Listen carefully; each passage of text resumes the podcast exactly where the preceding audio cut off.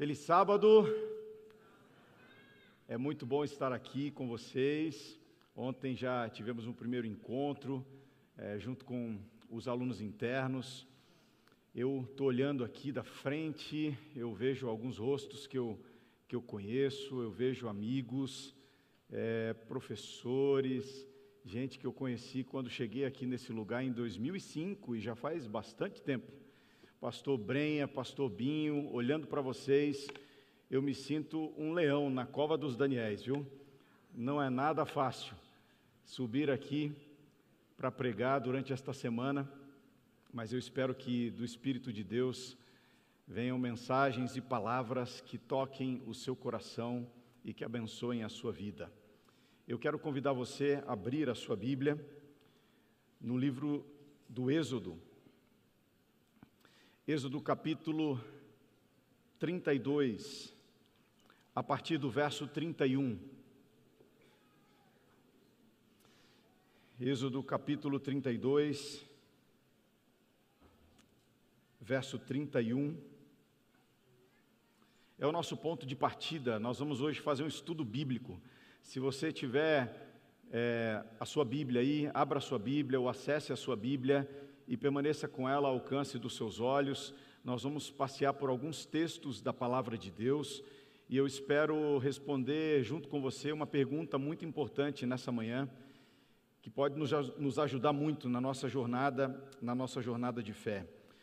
Êxodo 32, a partir do verso 31, a Bíblia diz assim: Tornou Moisés ao Senhor e disse: Ora, o povo cometeu grande pecado, fazendo para si deuses de ouro. Agora, pois, perdoa-lhe o pecado, ou senão, risca-me, peço-te, do livro que escreveste. Avance comigo um pouquinho no capítulo 33, verso 18. 33, verso 18. Então ele disse: Rogo-te que me mostres a tua glória. São estes os versos. O nosso estudo bíblico hoje é sobre um personagem muito especial da Bíblia, é sobre Moisés. Eu nasci num lar cristão.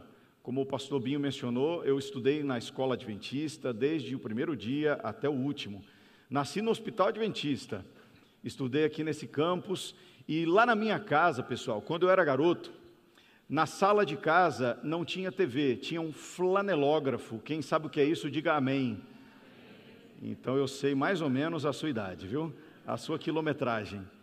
Lá na minha casa tinha um, um flanelógrafo, e talvez no culto do, do, internato eu tenha que explicar um pouquinho melhor. Mas era um quadro, umas figuras, e a minha mãe contava histórias, e com aquele quadro meu irmão e eu nos distraíamos durante o dia, e a minha mãe ia para a cozinha fazer as coisas, meu pai ajudando, e a minha mãe tinha que voltar na sala, quando no flanelógrafo a gente começava a contar umas histórias que não estão na Bíblia, né? Eu cresci apaixonado pelos personagens da palavra de Deus. Moisés era um deles. Na cabeça de uma criança é incrível imaginar um homem capaz de levantar uma vara e fazer o mar se abrir, capaz de fazer água sair da rocha, pão cair do céu, é, um exército inferior sob o seu comando vencer exércitos maiores. Claro, tudo isso pelo poder de Deus, mas para mim Moisés era um super-herói.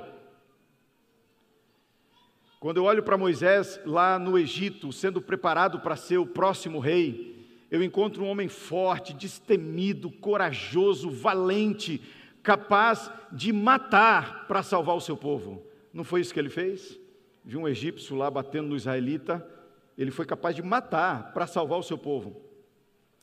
Mas quando a gente olha para as histórias bíblicas com um olhar mais maduro, eu alcanço Moisés aqui atravessando o deserto, liderando o povo de Israel, e eu encontro um Moisés diferente.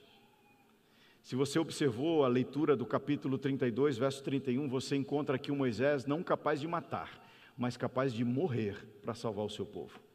Ele diz: Senhor, se não for possível salvar esse povo, eu te peço, risca o meu nome do livro que o Senhor escreveu. Eu prefiro morrer a ver esse povo perecer.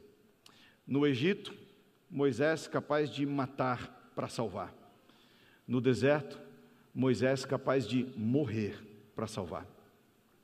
Eu olho para a história desse personagem, querida igreja, e eu consigo perceber uma revolução que aconteceu na sua vida. Algo aconteceu um dia na vida deste homem chamado Moisés que alterou completamente o que ele era. Alterou o seu jeito de olhar para a vida, o seu jeito de reagir em relação à vida. Alguma coisa aconteceu e eu preciso saber o que foi que aconteceu.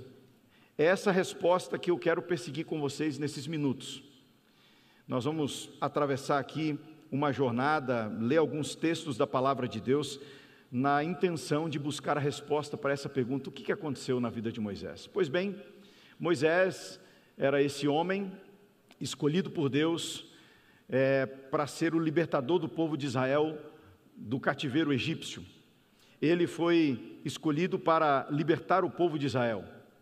E a Bíblia diz que um dia Moisés subiu ao monte para falar com Deus, ele passou tempo com Deus, contemplando a presença de Deus, e ele desceu desse monte e a sua face estava brilhando.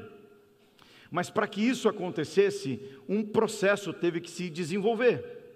Eu gostaria de ler um primeiro, aliás, um próximo verso da palavra de Deus com vocês. Nós vamos voltar ao capítulo 19 do livro do Êxodo, Êxodo 19. No verso 4 existe uma coisa muito interessante escrita. Êxodo capítulo 19, verso 4, a Bíblia diz assim: Tendes visto o que eu fiz aos egípcios, como vos levei sobre asas de águia e como vos cheguei a mim. O povo de Israel havia acabado de sair do Egito andando alguns meses pelo deserto, e se eu lhe perguntasse para onde Deus levou o povo de Israel depois de miraculosamente livrá-lo do cativeiro egípcio, alguém poderia dizer: Deus os levou para o deserto, ou Deus os levou para a terra prometida, ou Deus os levou eh, para perto do Monte Sinai, e todas essas respostas estariam corretas se pensássemos eh, geograficamente. Mas esse texto me traz a melhor resposta quando Deus tirou o povo de Israel do Egito, ele os trouxe para perto de si. Veja como vos livrei, é um recado de Deus para o povo através de Moisés. Veja como eu vos livrei, com mão forte, tirei vocês. Eu dei um recado para o Egito sobre quem é o Deus verdadeiro, e você deve saber. As dez pragas que Deus enviou sobre a nação egípcia eram recados do Deus verdadeiro para cada uma das divindades falsas, ou pelo menos para dez divindades falsas adoradas no Egito, por egípcios e por israelitas também. Agora Deus diz: Eu tirei vocês de lá, eu os trouxe, eu os trouxe para junto de mim. Querida igreja, antes de dar para o povo de Israel um novo endereço, uma nova casa, um novo projeto de vida, Deus queria dar para aquele povo um relacionamento real com o Deus verdadeiro. Moisés capitaneia, ele lidera essa travessia do deserto com o povo de Israel. Mas eu lhe disse, né? Um dia Deus chamou Moisés para subir no monte para falar com ele, e na vida de Moisés, na transformação que aconteceu na sua vida, existe uma miniatura, um símbolo, é, uma ilustração do que ele deseja fazer na vida de cada um daqueles que aceitam o seu chamado para sair do Egito, atravessar o deserto da vida na direção da Canaã celestial. E aqui começa o nosso passeio. Êxodo 19, verso 3. Olha o que está escrito aqui, pessoal. Eu preciso que vocês observem, para depois não dizer que eu inventei. Êxodo 19, verso 3, está escrito assim: Subiu Moisés a Deus, e do monte o Senhor o chamou e lhe disse: Assim falarás à casa de Jacó e anunciarás aos filhos de Israel. Em sequência vem o verso que acabamos de ler. O ponto é: Moisés subiu no monte para se encontrar com Deus. Olha o que está escrito no verso 7. Acompanhe comigo. Veio Moisés, chamou os anciãos do povo e expôs diante deles todas as palavras que o Senhor lhe havia ordenado. Eu entendo que Moisés desceu do monte para dar ao povo o recado que recebera de Deus. Vamos ao verso 8. Então o povo respondeu a uma: Tudo o que o Senhor falou, faremos. E o final do verso diz: E Moisés relatou ao Senhor as palavras do povo. O texto me sugere que Moisés voltou, subiu ao monte para falar mais uma vez com Deus. Verso 14: Moisés, tendo descido do monte ao povo, consagrou o povo, lavaram suas vestes. Moisés desceu do monte. Agora, o verso 20. Descendo o Senhor para o cimo do monte Sinai, chamou a Moisés para o cimo do monte, e Moisés subiu. Verso 25 do mesmo capítulo 19. Desceu, pois, Moisés ao povo e lhes disse tudo isso. Eu não sei se você está percebendo o meu, o meu ponto aqui. Moisés sobe no monte, Moisés desce do monte. Moisés sobe no monte, Moisés desce do monte. Sobe mais uma vez, desce em seguida. É a terceira vez. Agora nós chegamos ao capítulo 20 do livro do Êxodo e nós gostamos muito desse pedaço da Bíblia. Aqui Deus entrega para o povo de Israel a sua lei, através de dez preceitos breves, uma descrição, uma demonstração do seu caráter, da sua vontade para o povo de Israel e para nós também. A Bíblia diz que nesse dia Moisés mais uma vez subiu ao monte. E essa vez foi especial, não é? Havia cores, havia sons, um preparo especial do povo. Era um momento solene em que Deus entregaria a sua lei para o seu povo escolhido. O verso 21 do capítulo 20 diz assim: O povo estava de longe, em pé. Moisés, porém, se chegou à nuvem escura onde Deus estava. Mas eu desafio você a ler todo o capítulo 20, 21, 22, 23, 24. Em nenhum momento você vai encontrar aqui a face de Moisés brilhando. Moisés desceu do monte uma vez mais e nada de face brilhando. Eu lembro, pessoal, uma vez visitei a igreja dos meus pais, lá em São Luís do Maranhão, e eu estava pregando sobre isso. E quando eu lia os versos e dizia que Moisés subiu e Moisés desceu e a face não estava brilhando, a minha mãe, que me assistia aquela manhã, ela começou a ficar preocupada, pensando que o filho pastor não sabia o verso da Bíblia em que a face de Moisés estava brilhando. E ela começou a levantar a mão e fazer sinal para mim. E começou a fazer gesto, eu falei: "Calma, mãe. Eu vou chegar lá, eu vou chegar lá". O meu ponto ao investigar essas passagens que falam sobre as subidas e descidas de Moisés do monte, é provocar você com a seguinte reflexão: o que aconteceu um dia para que Moisés subisse no monte e de lá descesse, tendo a sua face brilhando? Ele já havia subido quatro vezes, era o mesmo monte, para se encontrar com o mesmo Deus. Mas Moisés sobe, Moisés desce e nada acontece. O que, que aconteceu? Que transformação aconteceu na vida de Moisés para que um dia ele descesse da presença de Deus e todos vissem a sua face brilhando? No capítulo 24, verso 9, está o relato da quinta vez que Moisés subiu no monte para se encontrar com Deus. Se você puder, acompanhe comigo a leitura. O texto diz assim: E subiram Moisés, Arão, Nadab, Abiú e setenta dos anciãos de Israel. Eles subiram no monte para se encontrar com Deus e não perca as contas. Eu disse, esta é a quinta vez.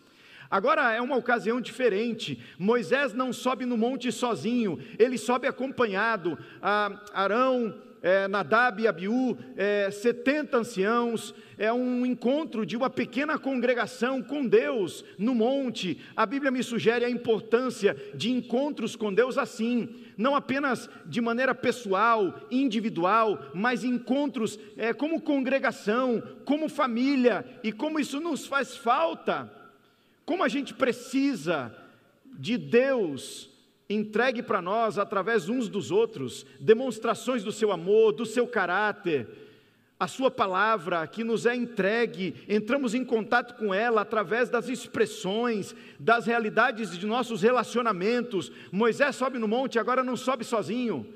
Agora, você conhece os nomes aqui, né? Arão é o sacerdote, Nadab e Abiú, seus filhos. Você sabe o que aconteceu com eles um pouco depois, não é? Alguns estudiosos dizem que semanas depois, Deste episódio aconteceu aquele outro, quando, trazendo fogo estranho à presença de Deus, eles foram fulminados. Subiram ao monte, se encontraram com Deus, mas isso não ocasionou uma mudança na vida deles.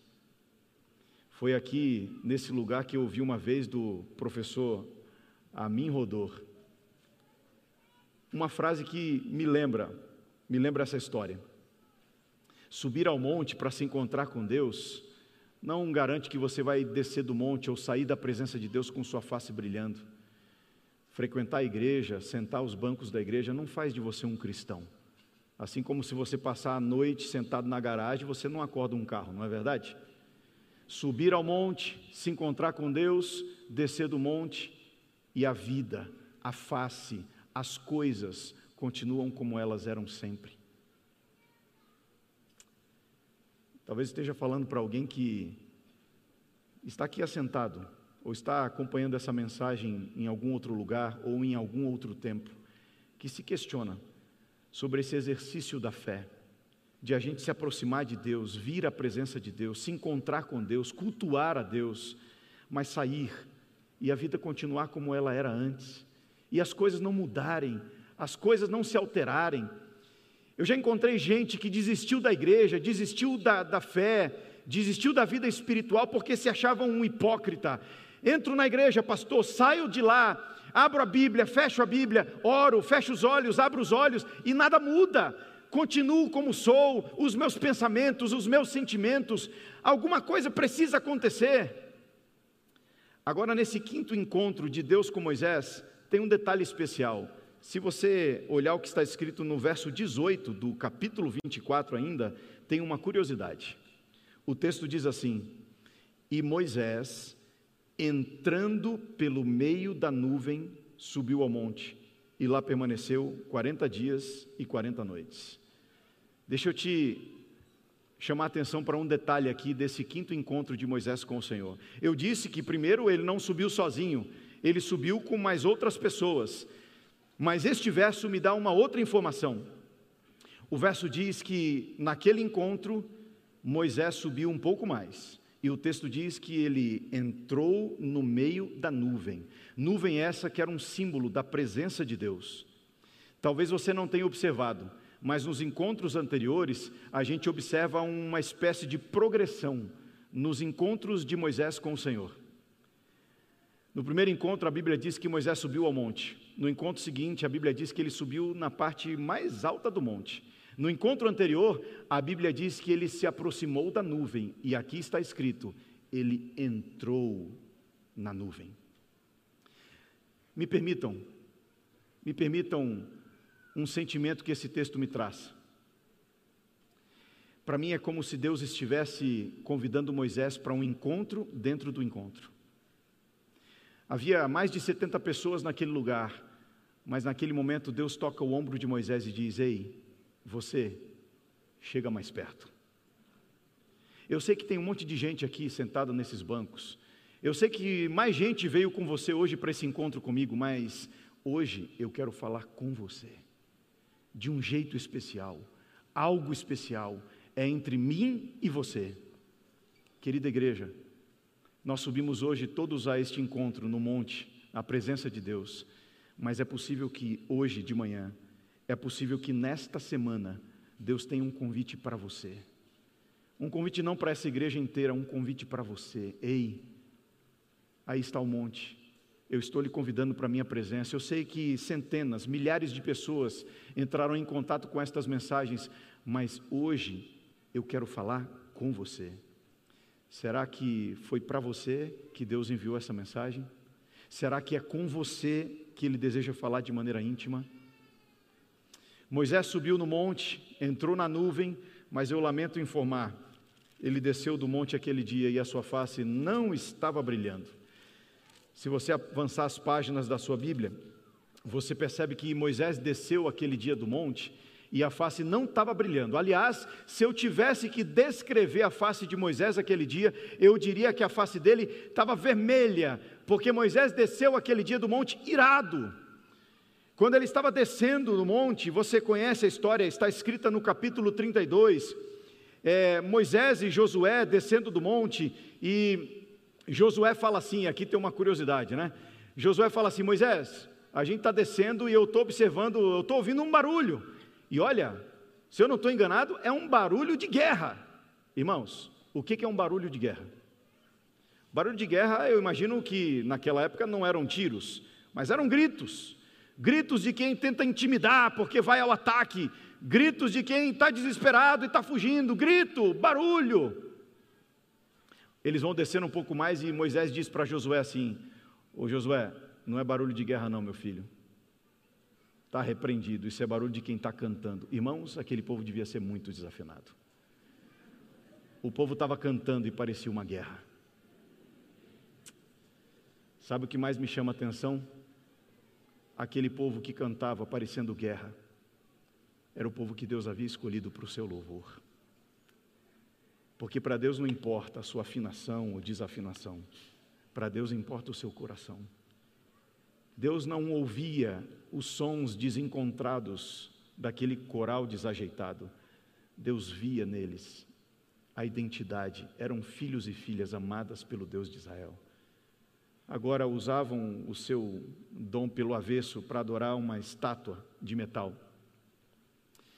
Moisés desce irado, Moisés desce irado, repreende o povo, uma bronca aquele dia, mas no final do capítulo 32 você encontra os versos que lemos no começo.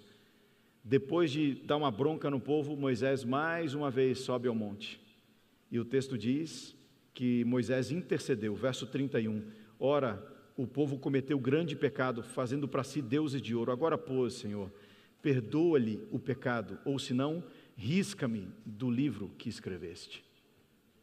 Esse, não perca as contas, é o sexto encontro de Moisés com o Senhor no monte. Moisés não desceu desse encontro com a face brilhando, mas aqui uma outra coisa especial está acontecendo também.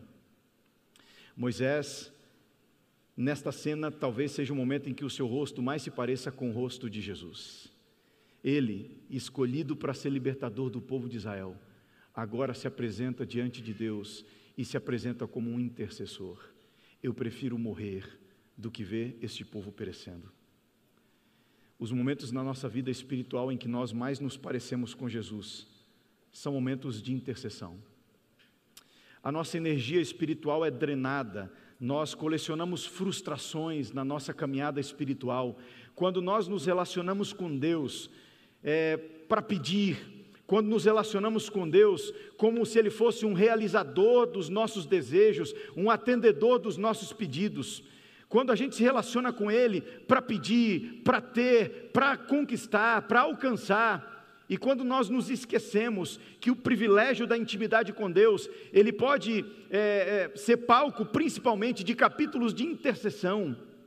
Quando a gente se aproxima de Deus e encontra esse lugar chamado intercessão, quando a nossa vida quando a nossa vida não é o ponto final, quando nossos desejos não são ponto de partida, quando as nossas urgências não são o mais importante, quando nos entendemos como instrumentos de Deus e quando nos colocamos na presença dEle, pensando na salvação, no bem-estar, no futuro, na eternidade das pessoas sob nossa influência, aí o nosso rosto se parece se parece um pouco mais com o rosto de Jesus. Moisés subiu ao monte, se encontrou com Deus, intercedeu pelo povo. Moisés está mudando. Moisés está sendo transformado. Mas eu lamento lhes informar, ele desceu do monte, o capítulo 33, verso 4 sugere isso. Moisés desceu do monte e a sua face ainda não estava brilhando. Eu não sei quanto tempo exatamente do primeiro até esse sexto encontro, mas eu sei que a essa altura as subidas de Moisés ao monte já não eram mais tão frequentes assim. Ele já não era um garotinho, talvez aquele exercício de subir ao monte e descer de lá não fosse uma coisa muito simples. Como é, alguém mencionou, eu hoje tenho a alegria e o privilégio de liderar os 2.865 desbravadores da Paulista Sudeste. E uma das coisas que os desbravadores mais amam fazer é estar na natureza, escalar, subir montanhas, desbravar cavernas. E eu lembro quando no começo do ministério, lá em Brasília, ainda pastor jovem na Central de Brasília, eu fui com o Clube Cruzeiro do Sul escalar ou subir o Pico da Bandeira. Amados, a gente começa a subir 10 da noite e chega lá no topo às 6 da manhã. Não é coisa fácil não, viu? O meu chefe naquela época, pastor Sandro Brown, quase entregou a vida lá no, no meio da escalada. E eu tive que ajudar ali e a gente subiu para ver o sol nascer lá, lá no topo da montanha. Moisés já não subia com tanta frequência assim. Mas nesse tempo em que Moisés começou a ter encontros com Deus em outro lugar, a Bíblia diz que era uma tenda construída especialmente para esses encontros. O povo não era muito criativo, deu o nome de tenda do encontro. Moisés entrava naquele lugar e cada vez que Moisés entrava naquela tenda, o povo ficava na porta das suas próprias tendas, porque cada vez que Deus se encontrava com Moisés, ou Moisés se encontrava com Deus, algo extraordinário acontecia. E eu queria observar duas coisas desses encontros de Moisés com Deus nessa tenda, porque isso faz parte também da construção dessa transformação de Moisés. O verso 13 do capítulo 33 diz assim: Agora, pois, se achei graça aos teus olhos, rogo-te que me faças saber neste momento o teu caminho.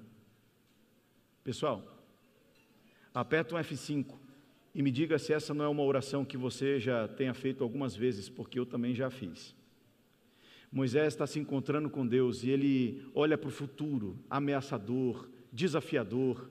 Ele olha para o deserto, mas mais do que o deserto, a aridez do deserto, ele olha para o futuro e ele diz: Senhor, se o Senhor gosta de mim, me mostra agora o teu caminho. Me mostra agora o teu caminho o que, que vai acontecer, por onde eu tenho que caminhar, o que, que vai acontecer depois dessa esquina da vida. A gente vive assim, pensando que se tivesse as informações do futuro, se tivesse o controle do futuro, a gente teria paz, e a gente se coloca na presença de Deus: Senhor, me mostra, se o Senhor gosta de mim, me mostra o que vai acontecer. Eu amo a resposta que Deus oferece a Moisés no verso 14. Deus diz assim: Moisés, a minha presença irá contigo e eu lhe darei o descanso. Você quer saber o caminho? Não precisa. Porque saber o caminho não traz paz.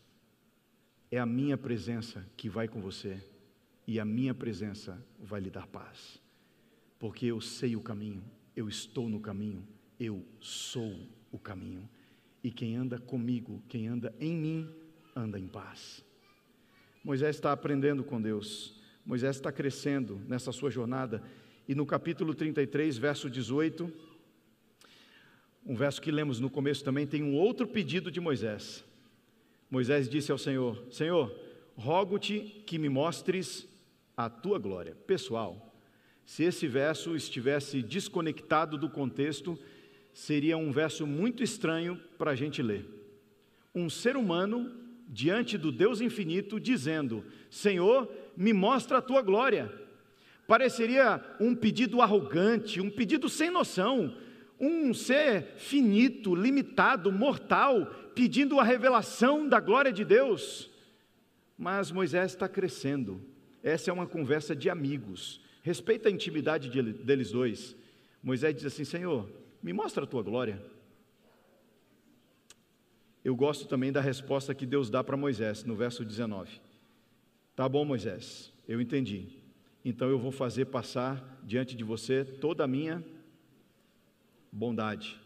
Moisés fala assim: Senhor, eu não sei se eu não falei direito, mas eu pedi para ver a glória. Entendi, Moisés. Vou fazer passar a minha bondade. Senhor, eu quero é glória. Entendi, Moisés. Você vai ver bondade. Moisés não entendia o que talvez a gente também demore a entender. A glória de Deus é o seu caráter. Moisés está aprendendo, ele está crescendo na sua jornada de fé. A glória de Deus é o seu caráter. Quando você fala de glória, geralmente você pensa numa cor, num brilho, numa imagem, num, num efeito especial, em algo que encante os olhos, que maravilhe os sentidos. mas segundo a Bíblia, a glória de Deus é o seu caráter. E aqui eu faço uma conexão que para mim é inevitável. Então, o que significa dar glória a Deus? Dar glória a Deus é mais do que cantar, é mais do que expressar o louvor, é mais do que dizer. Dar glória a Deus, em última análise, é refletir na vida o seu caráter. Moisés está aprendendo isso. indo já para o último verso, no capítulo 34, verso 4, a Bíblia diz sobre mais um encontro de Moisés com o Senhor. E aqui está escrito assim: Lavrou, pois, Moisés duas tábuas de pedra, como as primeiras, e levantando-se pela manhã, de madrugada, subiu ao monte Sinai, como, se o, como o Senhor lhe ordenara. Eu sei que você não perdeu as contas, este é o sétimo encontro. Uma curiosidade sobre este encontro: a Bíblia diz que Moisés se levantou de madrugada e subiu ao monte. Eu não sou adepto da teologia do efeito sobrenatural da madrugada. Eu pastoreava uma irmã que um dia me encontrou na igreja e me disse assim: Pastor, oro todos os dias pelo Senhor. E eu disse: Amém e muito obrigado. Ela falou: Mas, mas não é só isso, não, pastor. Eu oro pelo Senhor de madrugada. Falei: Amém e muito obrigado. Ela falou, pastor, você não quer saber por que, eu oro de madrugada? Eu entendi. Eu falei, quero sim, irmã. Por quê? Pastor, eu oro de madrugada porque a fila do céu está mais vazia. Ok, irmã. Que maravilha. Muita gente tem uma religião da madrugada que parece uma penitência da madrugada. Quer mostrar para o céu os seus olhos avermelhados o seu sacrifício de renunciar ao sono. Não acredito nisso, não. Mas acredito nos efeitos sobrenaturais de oração de madrugada, por quê? Para mim, a madrugada é o horário do silêncio silêncio da rua, silêncio da casa, silêncio da alma. Eu acredito nos efeitos de quando você se coloca na presença de Deus antes de ver qualquer rosto antes de ouvir qualquer voz, antes de dar qualquer passo, antes de tomar qualquer decisão, antes de fazer qualquer coisa, quando naquele momento do silêncio você se coloca diante de Deus e diz: Senhor, aqui está a minha vida. Esse dia que ainda nem amanheceu, eu quero vivê-lo para a tua glória. Eu quero fazer tua vontade. Eu quero andar nos teus caminhos. Eu quero sentir teus sentimentos eu quero ter tua visão, eu quero viver para a tua glória. Pois bem, a Bíblia diz no verso a partir do verso 29 deste capítulo 34, que quando Moisés desceu do monte Sinai, ele tinha nas mãos as tábuas do testemunho, e quando ele desceu, a pele do seu rosto resplandecia depois de haver Deus falado com ele. A face de Moisés brilhando é um símbolo da transformação que acontecera no seu coração. Mais do que um rosto brilhando, havia uma vida brilhando e refletindo o caráter de Deus. A escritora Ellen White, escritora americana, voz profética aos adventistas, comentando este texto, ela diz que depois daquele encontro de Moisés com Deus, de todas as outras vezes que ele subiu ao monte, que ele se encontrou com Deus, de todas elas, ele saiu, ou ele saiu da presença de Deus, tendo o seu rosto brilhando. Aquela foi uma mudança que o acompanhou pela vida inteira, uma revolução pela vida inteira. Eu fico pensando, se não é esse o tipo de transformação, de revolução que Deus deseja fazer na nossa vida. Imprimir no nosso ser as suas marcas. Imprimir no nosso caráter o jeito que Ele é. Deus escolheu se entregar para o mundo através de homens e mulheres que reflitam o seu caráter. No mundo escuro, no mundo sem luz, nós fomos chamados para refletir o caráter de Deus. Um tempo atrás eu vi a história de um menino que foi passear numa praça com o seu pai. Aquela era uma nação da Europa, um país pós-cristão, um país cuja mais da metade da população não acreditava em Deus. Aquele menino passeava numa das praças principais e lá no meio daquela praça tinha uma catedral. Era um dia de sol e aquela catedral tinha um vitral muito bonito, como se fosse esse aqui que tem na nossa, na nossa igreja. Mas ele estava nas janelas, estava na parte externa daquela catedral. O menino viu a luz do sol incidindo sobre aquele vitral e ele percebeu pessoas que andavam lá dentro, para lá e para cá. Ele ficou encantado com aquela visão, puxou a mão do pai e fez uma pergunta: Pai, quem são aquelas pessoas ali? Lá dentro daquele prédio, quem são aquelas pessoas? O pai não era um homem religioso, mas pelo nome da rua, pela arquitetura do templo, ele disse: Filho, aqueles são os cristãos. O menino gravou aquela palavra. No outro dia foi para a escola. E a história diz assim: era uma aula de religiões do mundo. A professora iniciou a aula fazendo uma pergunta. Ela quis saber: Meninos, alguém saberia dizer quem são os cristãos? Ninguém disse uma palavra. Não era um país de pessoas de fé, Ninguém sabia dar uma boa resposta para essa pergunta, embora alguns já tivessem ouvido aquela palavra. Mas a professora insistiu, querendo introduzir o seu tema. Ela disse: Alguém saberia me dizer quem são os cristãos? E esse menino, lá no fundo da classe, entendia que tinha uma resposta. Estava envergonhado, mas quando a, pessoa, a professora insistiu uma vez mais, ele não conseguiu se conter, levantou a mão sem medir as consequências. Todos os olhos se voltaram para ele.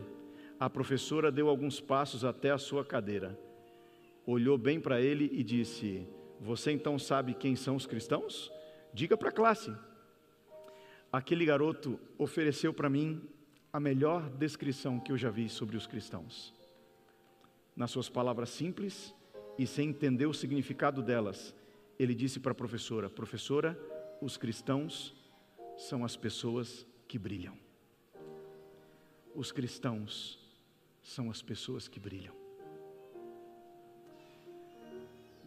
O mundo está em trevas, há escuridão, não há amor, não há honestidade, não há fidelidade, não há integridade, os valores vão se desfazendo, o amor vai se esfriando, mas é para esse mundo escuro que Deus deseja enviar homens e mulheres consagrados que entenderam a importância de se encontrar com Deus, mas entenderam que igreja não é um grupo de pessoas que entra nos templos para adorar a Deus, igreja é o grupo de pessoas que sai dos templos para refletir o caráter de Deus.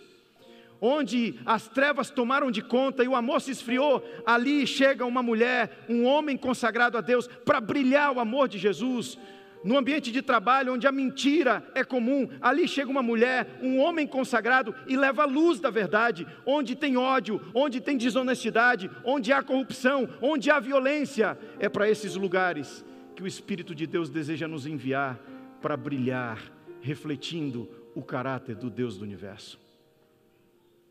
Os cristãos são as pessoas que brilham. O meu sonho é que quando esse culto acabar e nós nos espalharmos pela cidade, pela região, haja uma invasão de luz nesse mundo de trevas. O Dinão vai cantar uma música agora para nós. E essa música é, em realidade, uma oração.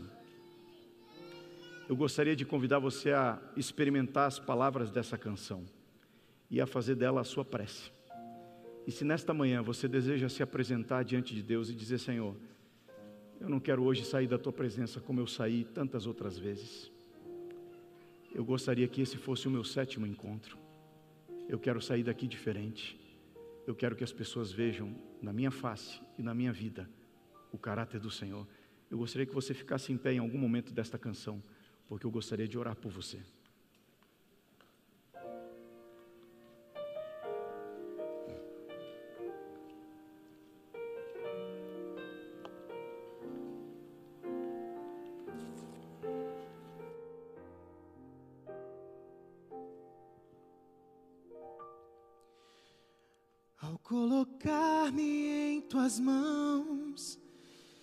Esquecer todas as vezes que caí.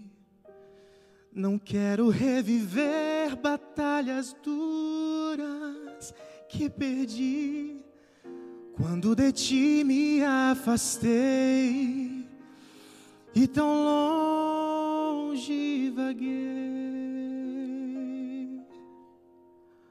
Hoje te entrego outra vez a minha vida, a minha mente e o meu ser.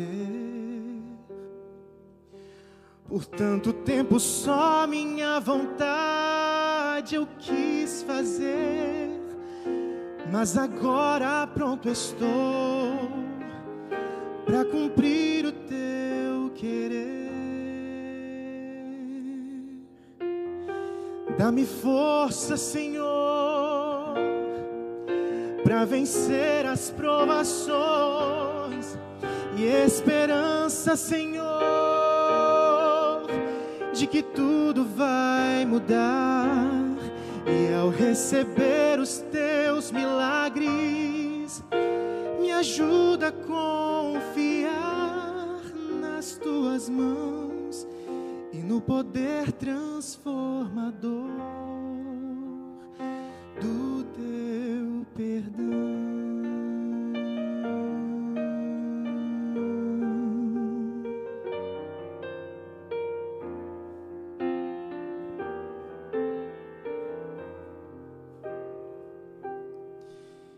E ao entregar-te o meu ser, eu só te peço, nunca mais me deixes ir.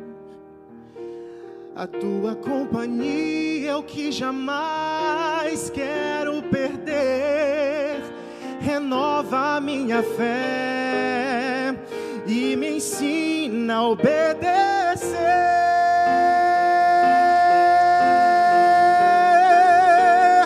Dá-me força, Senhor, vencer as provações e esperança, Senhor,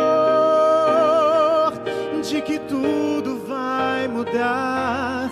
E ao receber os teus milagres, me ajuda a confiar nas tuas mãos e no poder transformador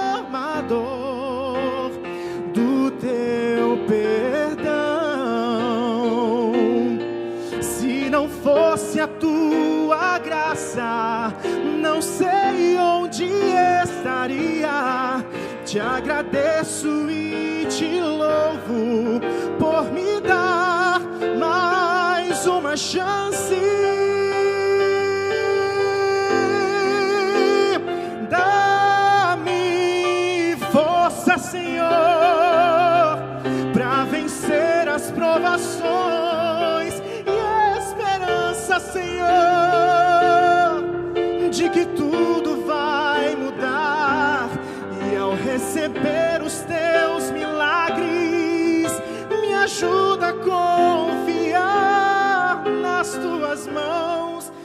no poder transformador do teu perdão.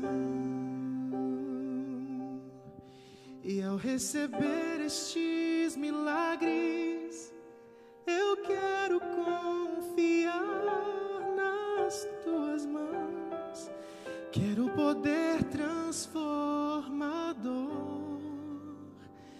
do 别